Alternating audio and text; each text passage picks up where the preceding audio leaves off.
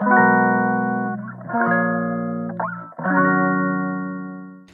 いマールのラジオマールです。今日は2月28日火曜日ですね。はい。ね2月も終わりですよ。早いわ。もう本当にね。もう3月っていうことで3月に沖縄行く計画があるんでワクワクしておるところなんですけれどもしておるところなんですけどもね。そうそうそう。でね昨日あのピーチとねアナが今セールやってるんですよ。アナは今日からかな。そうアナが70周年記念でピーチが11周年記念で国内便がめちゃくちゃ安くなっててそうこれは熱いぞと。私ねあの JAL マイラーなんですけどまあまあ JAL カードで払えばねそうそうお買い物マイルはつくからフライトマイルつかなくてもねそうそう暑いかもと思って調べてね見たのね安いんですよ。そう。で、まあ、ゴールデンウィークとか外せばねもうかなり安いからもうそもそもそもそのアナのセールはね JAL はあピーチもそうかもしれないけどゴールデンウィークは対象外になってたからそう。でもまあ1日ぐらい休み取ってで土日絡めて2泊3日ぐらいだったらまあいけるよなとか思って検索したら安いんですよこれがね。そう。でねせっかくだから遠くに行きたいと思って石垣島？とかいいかもと思って検索したんですよ。もうテンション上がっちゃって一旦抑えちゃったんですよね。5月に。ゴールデンウィークちょっと外してねずらして。そう。まああのピーチピーチで撮ったんですけどピーチってあの300円払ったら48時間あの予約キープしてくれるやつがあって一旦ちょっとキープしようと思ってキープしてるんですけど、まあ、48時間以内に支払いしなければその予約がなしになっちゃうんですけどね。そうそう。ちょっと48時間考えようとか思って。そう。どうしようって感じですよね。3月にも行くのに。また？みたいな。でも石垣とか行ったことないからそうそう。全然行ったことなくてすごい行きたいと思ってて。ねえ。そう。星とかが綺麗らしいじゃないですか。そうそうそう。どうしよう。めっちゃ悩んでます。あとねもう一つねその私あのゲーム実況大好きで見てるんですけどで特にファンの人がいてでその人がねあの6月にね東京でねあのイベントやるんですね。わそれきき言ったら分かる人は分かると思うんですけどあの個人の実況者さんが4人集まってユニット組んでるんですけどね。そうそうその4人でイベントがあると。そう。でそのイベントのチケットをあの抽選だったんですけど、まあ、絶対当たらないだろうと思ってめっちゃ人気だからそう一応でも応募だけでもしとくかと思って応募したらね当たっちゃったんですよね。当選って来ちゃって。そうもうめっちゃびっくりしていやいやいやと思ってまだこういうねやつって大抵落ちるから私。当たっちゃったと思ってもう全然心の準備できてないからすごい悩んでるんですよねそれも。購入期限が今日ぐらいまでなんですけど。6月ねしかもね平日なんですよね。しかも金曜日とか週末とかじゃなくてなんか真ん中ぐらいだったと思うんですけど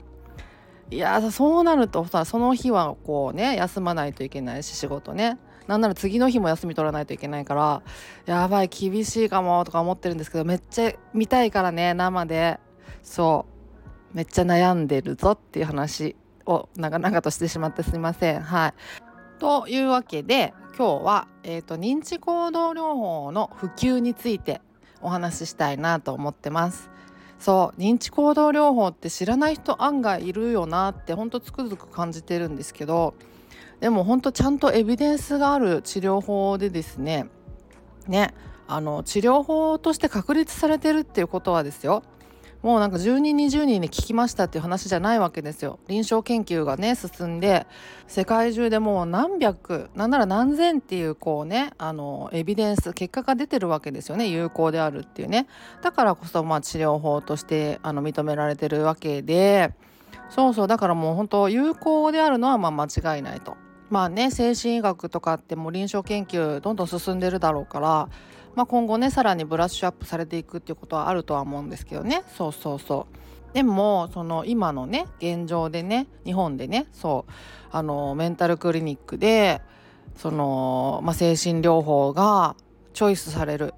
一番にチョイスされるっていうことがなかなかまあないわけですよね。やっぱり薬物療法からっていう感じになっちゃうと。まあ、それそれはそれで、まあ、あの薬物療法も十分エビデンスがある治療法だから、まあ、それはそれでいいんですけどそうそうでもなかなかこう選択肢がないわけですよね。でやっぱそれって結局その保険の兼ね合いっていうのがやっぱり大きいらしくてあの認知行動療法とかの精神療法って結局すごいあの時間がかかっちゃうんですよねすごくヒアリングとかも必要になってくるだろうしあの1人の患者さんに対する診療時間がまあ単純にすごく増えてしまうと。そうそう。そうなってくるとほら1日にね見れる患者さんの数も減っちゃってまああの病院側としてはすごい赤字になっちゃうと、まあ、必ずそうなるらしいです。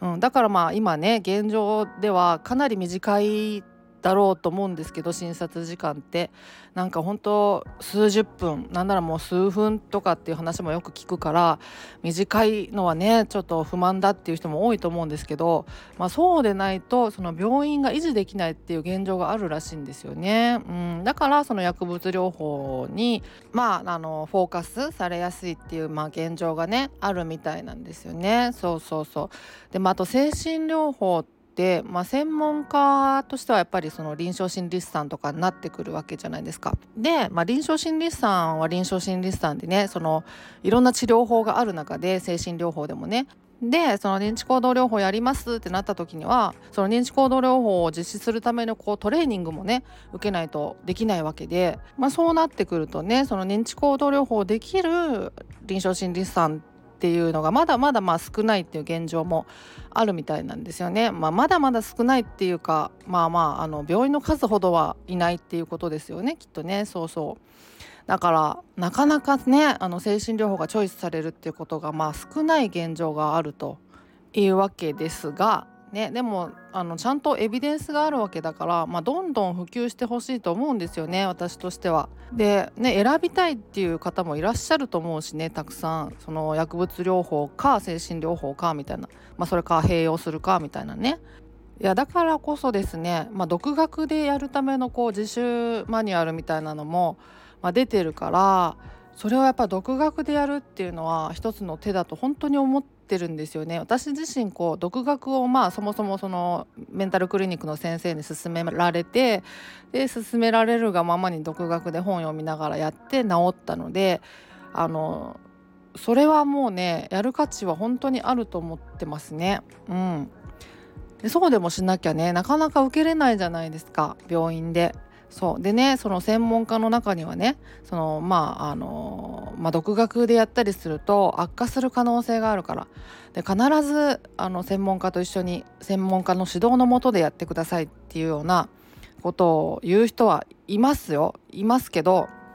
まあ当然その独学って言っても何の本も見ずに読まずにあのなんかイメージだけでこんな感じかなみたいでやるのは確かに全然良くないと思うんですよ。うん、効果も享受できないだろうし確かに悪化する可能性もあるかもしれないしだけどまあ自習ガイドみたいなねマニュアル本がちゃんと出てるわけだからそれに沿ってやるのであればあの全然あの一人でやる個人でやるっていうのはありだと思ってるんですよね私は。うん、私自身がまあそれだったからっていうのもあるけどそうありだと思いますだからね絶対にその専門家指導のもとでやってくださいっていうのはね私逆に無責任だと思うんですよね。だったら普及させてくれよその前にと思いません？やっぱり。専門家がまあ少ない上に保険の兼ね合いなんかもあってなかなか受けられないっていう現状ででも必ず専門家のもとでやってくださいとかって言われても困るじゃないですか。待ってるしかないわけでね。そうそう。それはちょっと私無責任だなと思うんですよ。だったらそのどうすれば悪化するのかっていうのもはっきり言ってほしいしその現状ではその専門家にあのスムーズに出会える確率とあの認知行動療法個人でやって悪化する確率どっちが高いんだって言うと分かんないじゃないですか。そうそうねで私はね結構急性期に始めたんですね認知行動療法もうガンガンにあの発作が出てる時期にやってであの、まあ、コツコツあの身近なところから始めていったとはいえ時々なんか飛行機乗ってみるみたいなねそういうこうストイックなチャレンジなんかもして結構無理なこともやったりしたんですけどそれでも悪化はしなかったからあの悪化するってなんか本当に独自のやり方をやっちゃったみたいなことなんだと思うんですよね。マニュアルにからちょっと外れてしまったというかね、まあまあ一概には言えないですけど